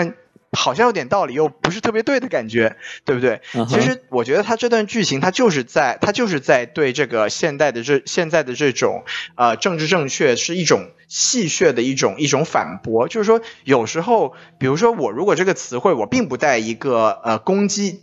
一个集体攻击的一个意识的话，那我到底能不能算是种族歧视呢？那其实这个这个话题刚好就很好的切到了王老师的这个问题上，就是说我们在这种商业电影里面出现这个词，它的度或者说它的场合，或者说它能不能出现，它的标准到底在哪里？我觉得现在在这个电影里面，它比较普遍的情况是，只要有这种。这种词汇或者说这种情节出现，就是被我们大家所不耻，或者说被我们大家所反感的。我觉得这其实是有一点点就是矫枉过正了，因为确实有很多时候就是。比如说，我们我们说一句，我也说一句政治特别不正确的话，就是如果黑人之间他们互相用那个 N word 的话，其实，在历史上来说并没有什么问题，这只是他们的一个文化现象。但是由于现在这种政治正确的大潮，就导致一旦这个词出现，就是一种对黑人群体的侮辱。那其实这就反而有一种逆向的以偏概全的这种呃这种倾向，就我觉得是这么一个。情况吧，然后说回这个辱华这个情况呢，就是说在这部电影里面，它确实有很多这种针对呃华人的一些侮辱性的词语，而且就是。他其实也确实没有任何的可以洗的，就是他就是在侮辱华人。因为，但是换另外一个角度来说，就是这部电影里面其实对所有人的形象都是一个贬低的形象，就包括刚才那个啊，两位老师也也说了，他们对英国人，对英国不管是年轻人还是对这种贵族，他都是以一种就是呃，不管是戏谑也好，还是说贬低也好，还是说就是在，甚至可以说就是在指着鼻子骂也好，就说你们这些不管是年轻人还是贵族，你们都是这个国家。家的蛀虫或者腐化国家的一个地步，就这样。然后包括像刚才王老师也说，他对黑人也是一个辱骂的一个这么一个表现。就他这部电影里面充斥着对这种政治正确的一种。不屑吧，可以说，所以我觉得它并不是针对华人的一种侮辱，而是说它这部电影的调性就是一个反政治正确的调性。这种电影现在我不能说我自己很喜欢，或者说很欣赏这种表达，但是我觉得我尊重这种电影的存在，我也尊重它这种表达的方式。所以就是说，王老师的这个问题呢，就是我自己个人觉得他这部电影里面对华人的形象确实是一个不友好的表达，但是我结合这部电影的语境来说，我并不会特别。的觉得他是在针对我们华人进行这么一个侮辱的这么一个表达，这是我的感觉吧。我们可以听一下 J.K. 老师的意见。对，呃，其实我，呃，刚刚王老师和西多老师讲到这个问题，其实我觉得西多老师基本上把我的这个想法都讲的比较全面了。我补充一点，就是因为有的时候电影它更多的是什么呢？就比如说，其实我们会经常讨论这样一个问题啊，就是。电影里面是不是应该要有婚外情？电影里面是不是应该有这种政治不正确的言论？那其实这个是大家一直在讨论的。但问题是，电影是什么呢？电影它其实可能是一种现实的一个反应，就是现实生活当中确实存在。比如说，呃，很多人，比如说管中国的黑帮的人叫什么 Chink 也好，或者叫 Chinaman 也好，那它可能是现实存在的一个东西。那如果是现实存在的，那我们拍出来，其实我我个人会觉得这是一种真实的一种表现，并不存在说我我真的是对于这个群体有歧视，或者本身黑帮这个群体本来就是存存在各种各样的问题的，本来就有各种比如说语言也好，或者行为上的这种问题也好，那我觉得把它拍出来，其实在我看来，并不是一个什么坏事。事儿反而就是导演他并不希望用政治正确的这个东西来束缚自己，而且这个电影它本身也是一个 R 级片嘛，我觉得这个东西在我看来其实是我能够接受的，包括它里面，呃，刚西多老师提到它里面黑了各种各种各样的这个族群的人，包括比如说像呃这个俄罗斯也好，或者是英国本土的也好，然后我觉得这个还是非常能够理解的。但是呢，刚刚王老师提了一个点啊，就比如说像越南的这个姓。这个 P H U C，然后他在这个里面念 fuck，然后同时把这个词又安在了就是华人的这样的一个呃群体的背景这样的一个上面。那显然这个梗，我觉得是导演他为了引起这个呃发音的这个笑料。他是特意安排的，那这个东西呢，很有可能在现实生活中是并不存在的，但是他为了让大家有这个呃黑色幽默的这样的一个效果，然后他还额外加的，那我是觉得像这样的梗，其实会让我有一些不舒服。那简单来说吧，就是如果你拍的东西都是反映真实的一个情况。那我觉得是很 OK 的。但是你刻意的通过一些方式想要引起这种效果，但反而这个这个效果其实并不是真实存在的，那我觉得这个在我看来其实还是不太可取的。因为刚刚那个王老师也提到了，本身呃这个 fuck 这个这个词呢，也是越南人的一个一个代表，对吧？那其实对于我们华人来说，就是那这些这些欧美或者是英美的这些人，他把所有就是跟亚洲人相关的不太好的东西，全安在了这个华人的这个群体上面。那这个其实在我看来是呃还是怎么说呢？还是有可以改进的地方。这个就是我的一个观点吧。对对对，我其实也是比较同意 Jackie 老师的观点。我觉得就是说黑色幽默它也是分。呃，高级和低级之分嘛，对吧？其实这个电影里头，它是有一个比较高级的这个呃种族歧视的一个东西。我不知道几位老师有没有发现啊？就是说，你看他们在处理那个 Matthew，就是那个犹太那个商人的时候，他让他割一斤一斤肉，这个其实是对应了那个莎士比亚的威尼斯商人，因为那个时代呢，他其实是那个全球的那个时候是反犹才是政治正确嘛，对不对？然后犹太人呢，他又是那种什么那个尖酸刻薄、小气吝啬嘛。对吧？所以在那个那个莎士比亚的那个嗯著作里呢，他是要让他割肉嘛，那等于是在这电影里呢，他做了同样的事情，其实就是在玩这个梗。但是我觉得管中国人叫 China Man 啊，或者把这种明明是越南人的显然在中国人身上，我觉得这个很低级。我觉得这个其实第一不好笑，第二很低级。就是我觉得他如果能晦涩一点，玩点高级的梗的话，我会觉得这是一个有点东西。但是我觉得这种直接就说 China Man 这种类似于 Nigger 这样的这样词，我觉得这个其实。其实就没什么太大意思了，我我是这样的这么一个感觉啊。其实简单的说，还是就是可以看得出来，就是呃，盖里奇不是一个特别有文化的导演，所以就是他的他的一些东西，就有有很多时候，我觉得这个说回来就是我自己的一个判断的标准嘛，就是说我觉得这个东西要看他们的动机。从这个表现来看，我更愿意相信是盖里奇他没什么文化，而不是说他故意想要去羞辱中国人。对对对，对，所以就是就是从这个角度来说的话，我觉得他可以原谅。当然，像王老师说的。他不高级，那他确实是，他确实是不高级，嗯嗯，也不也不那么好笑，在我们看来。对对对，那好，那我说的这个不喜欢的地方就说完了，那咱们把后接下来的这个五十分钟交给西豆老师来吐槽。啊啊，为什么有五十分钟这么多？其实，因为其实我觉得，呃，首先我给分给的最高嘛，其次就是我觉得两位老师真的已经表达的特别完整了。这部电影总的来说，就是因为我们刚才说它的优点是它让我们看到了这个盖里奇他自己的风格和他回归到他以前的一些关于。黑帮的表达，那么它的缺点其实也相对的，就是这部电影它跟它真正的好作品，跟它巅峰时期的作品相比来说，嗯，确实还是弱了一些。就比如说一个最简单的，我自己对这部电影最不喜欢的就是，其实我觉得盖里奇他还是他自己有一点，呃，还挺沾沾自喜的，就是说，哎，你看我用一个讲剧本的这么一个方式来拆解这部电影的结构，他可能觉得自己玩的还有点高级，但其实你这个。你这个做法其实特别偷懒的，就是你整个故事，你说，哎，其实这个故事都不是真实发生的，而是这个西方记者他自己讲出来的一个剧本。你这么编排当然没有问题，就是特别偷懒，就是说你任何地方你只要想反转，你就可以反转；你只要想说这个地方不是这样的，你直接就说真实的故事跟这个不一样就可以了。就是太偷懒了，太没意思了。哦，我大概明白徐老师的意思，就比如说那个。电影里头拍出来的 Dry Eye 和 Mickey 第一次见面的那一段，他先是胡说了一段，就什么上来就把他给爆爆了一枪，然后他说啊，其实我觉得应该加个 action 就这里，然后他就马上就反转回去了，就说哦，现实不是这么回事儿。那其实这一段完全就是就是胡扯。是的，是的，对吧？是的，包括他最后就是这部电影它最重要的一个反转，就是说当弗莱彻说，哎，我我是不是成功了，成功的呃勒索到你们？但是那个湖南哥最后嘿嘿一笑说，你你没想到吧？你监视我们的时候。其实我们也在监视你，你这样安排这个故事的时候，其实我们早就做另一边的安排，就是这个这个做法实在是太低级了。对我们回想起以前盖导他的电影，不管是两杆大烟枪还是这个偷拐抢骗什么的，就他们都是几波人物、几条剧情线，他的所谓多线叙事，最后是要自然而然的汇聚到一起，引发出一些让你觉得啊意料之外又情理之中的故事剧情。而这部电影就是说，啊，当你想到这个这个地方的时候，我告诉你说啊这个。故事不是这样子，因为我们现实发生的事情跟你想的剧本是不一样的。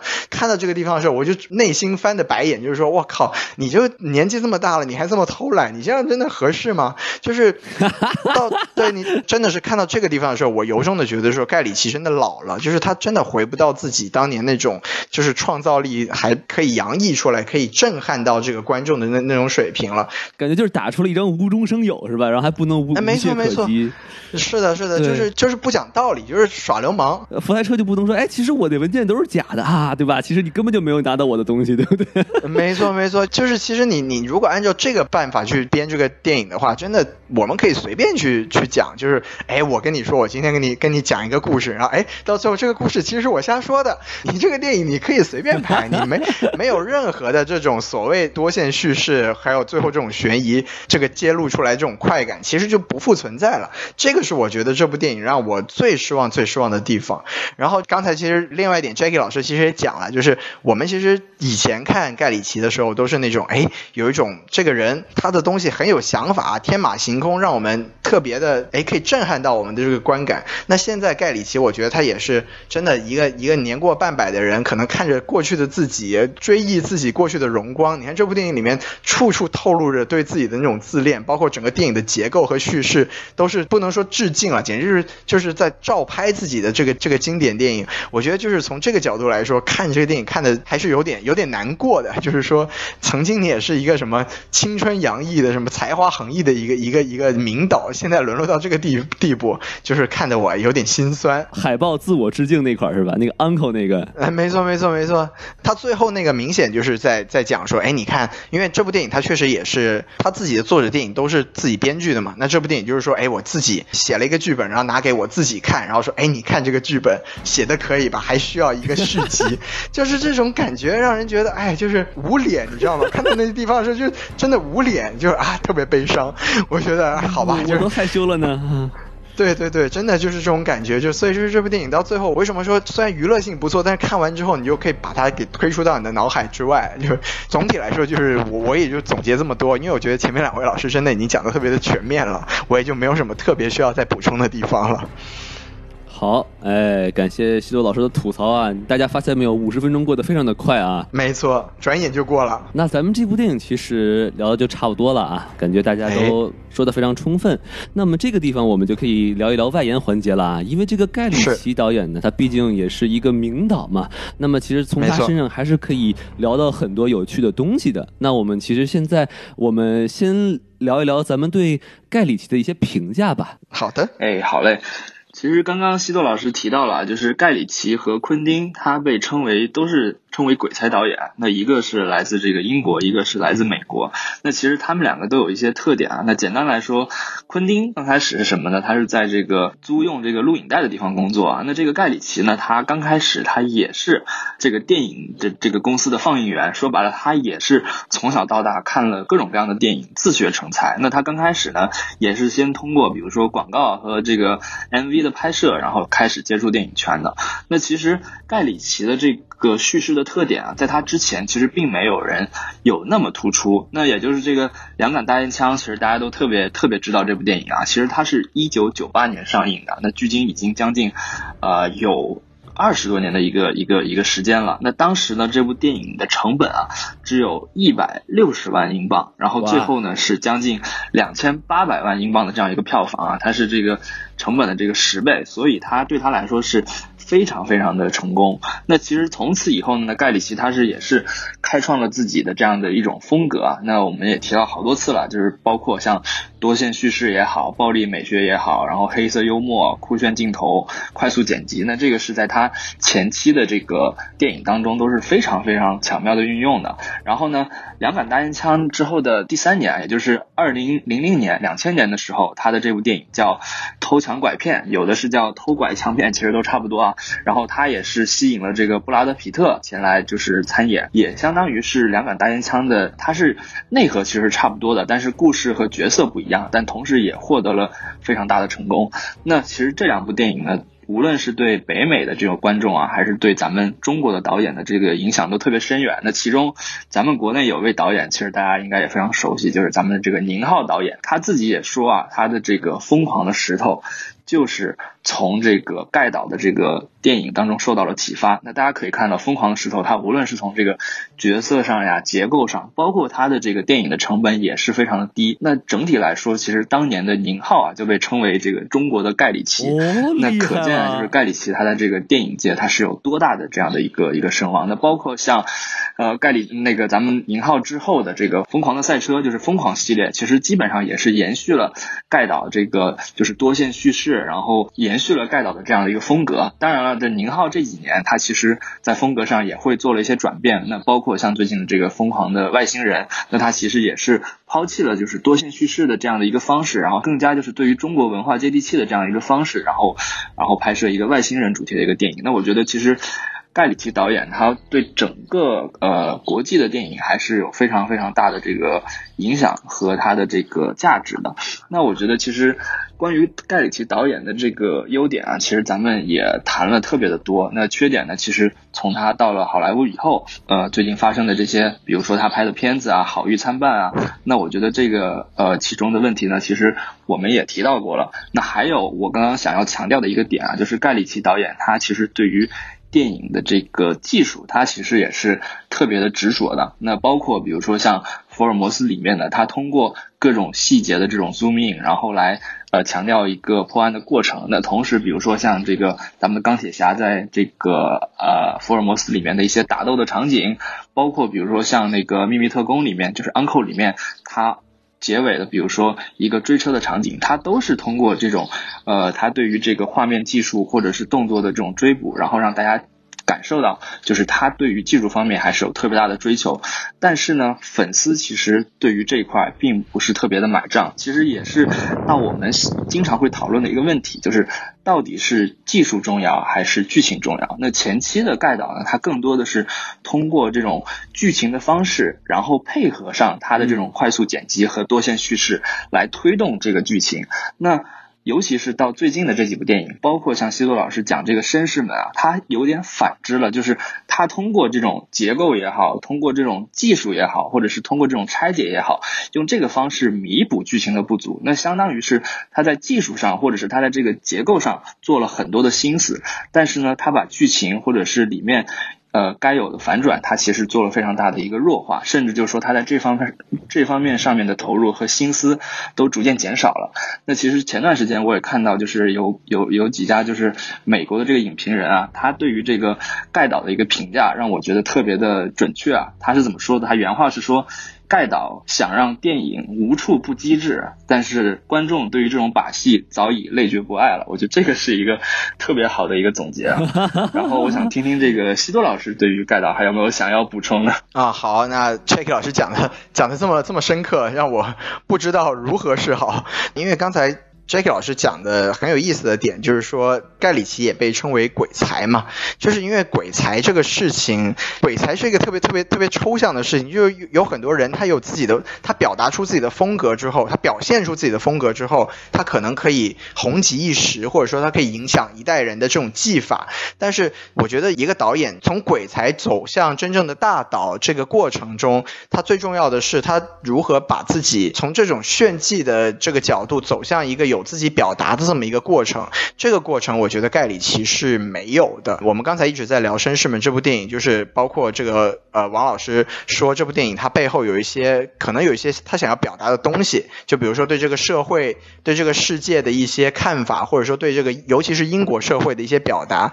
但是从另一个角度来说，就是他又有很多这种特别。就比如说侮辱华人也好，侮辱全世界也好，这种他这种特别不高级的表现，就是我 我刚才半开玩笑的说，就是盖里奇这个人没文化嘛。就其实说到底，就是一个导演他发展到一个瓶颈之后，当他没有自己可以输出的价值观，或或者说一个。特别稳定的一个表达的能力的时候，他就会没有办法再继续发展下去。我们经常说昆汀跟他是同一时期的人，那昆汀现在为什么还有那么那么多稳定的一个作品输出，包括他有那么稳定的一个粉丝群体？就是说他在他自己的作品里面是有自己的一些呃，不管是呃对时代也好，或者说对现代的议题也好，他是有自己的一些观点和表达的。这一点上，盖里奇是一直缺乏的。这当然有很多可能有很多方面的原因。一方面刚刚半开玩笑的说他没有他读书少，确实没有文化，那这个当然是有可能的，这个我们也不知道。但是另一方面就是他可能被这个好莱坞体系吸收的太早了，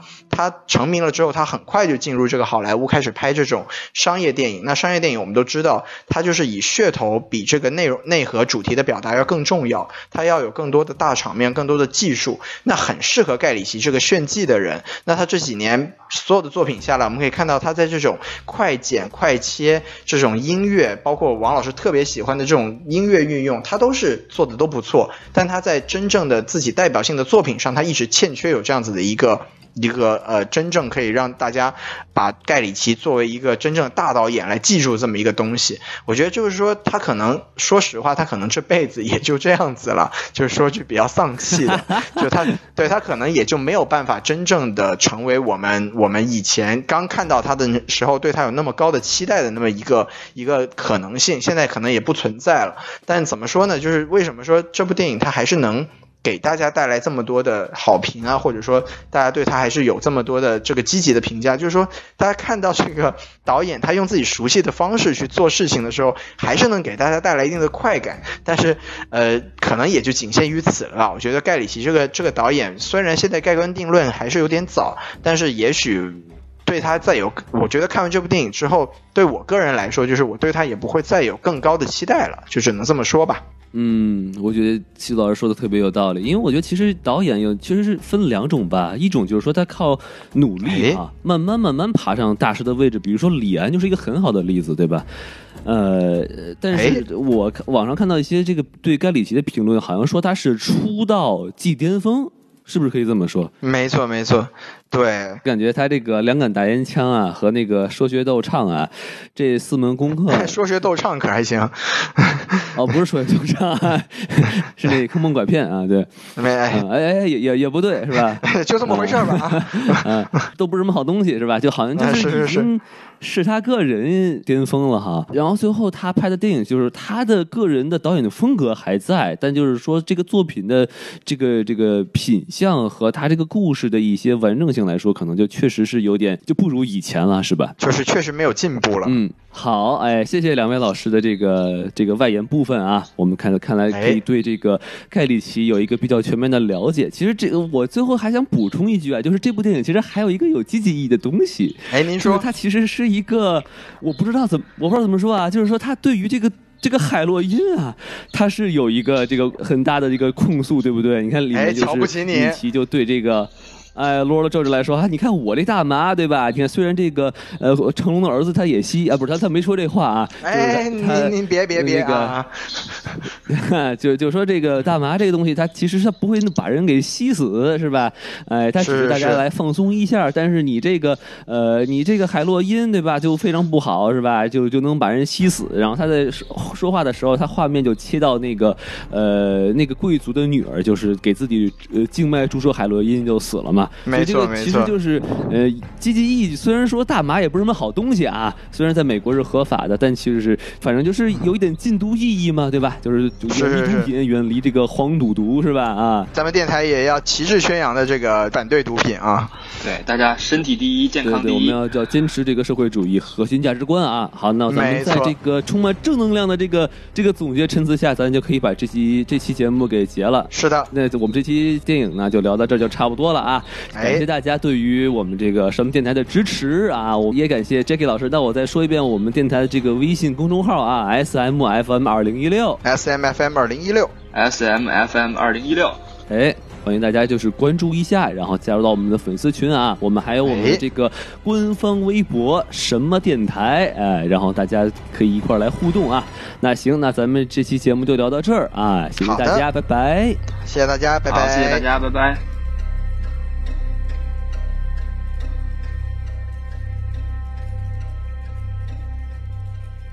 啊！我写了一首歌，证明你们的存在，每个举动都在丰满咖啡壶 light。很高兴和你们认识，在快餐的时代，我照着开心的开。My people stand by my side。看着世上最冷门，把未来投进海。基本贵过名牌，因为有钱不能买。如果你问我的这份自信怎么来，Alright，所有答案都在这张专辑每个 track。怎么样？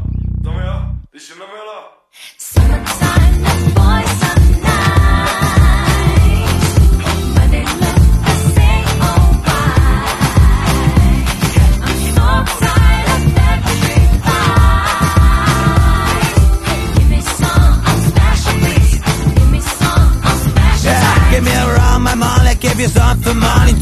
声音，Yes we re done 也不谈论有什么造诣给年轻人的教育，垃圾食品塞进胃里都一样。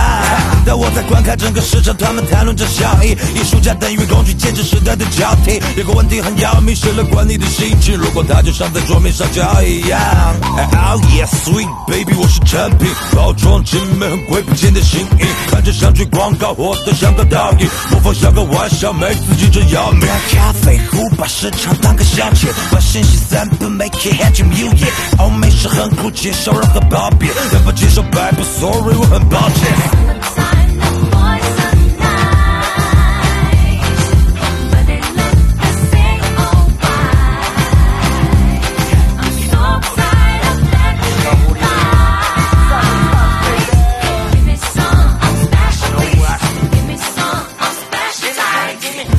太阳下的人梦境已经换了第三副，我想喝咖啡配绝地战争的第三步，敲门场金库的坦途发生的第三幕，都想要第一、第二、第三还有第四。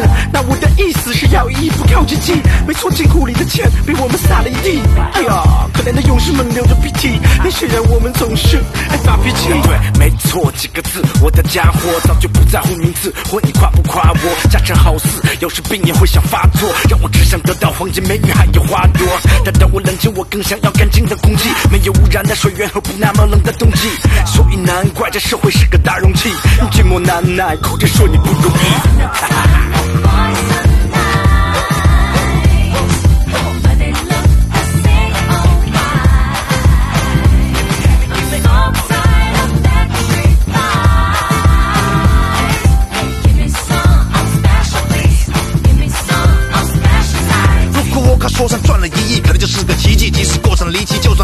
算离题，也能写本哈松秘籍。就是如此，一将功成万骨枯。有人万般不服，还想人看不出。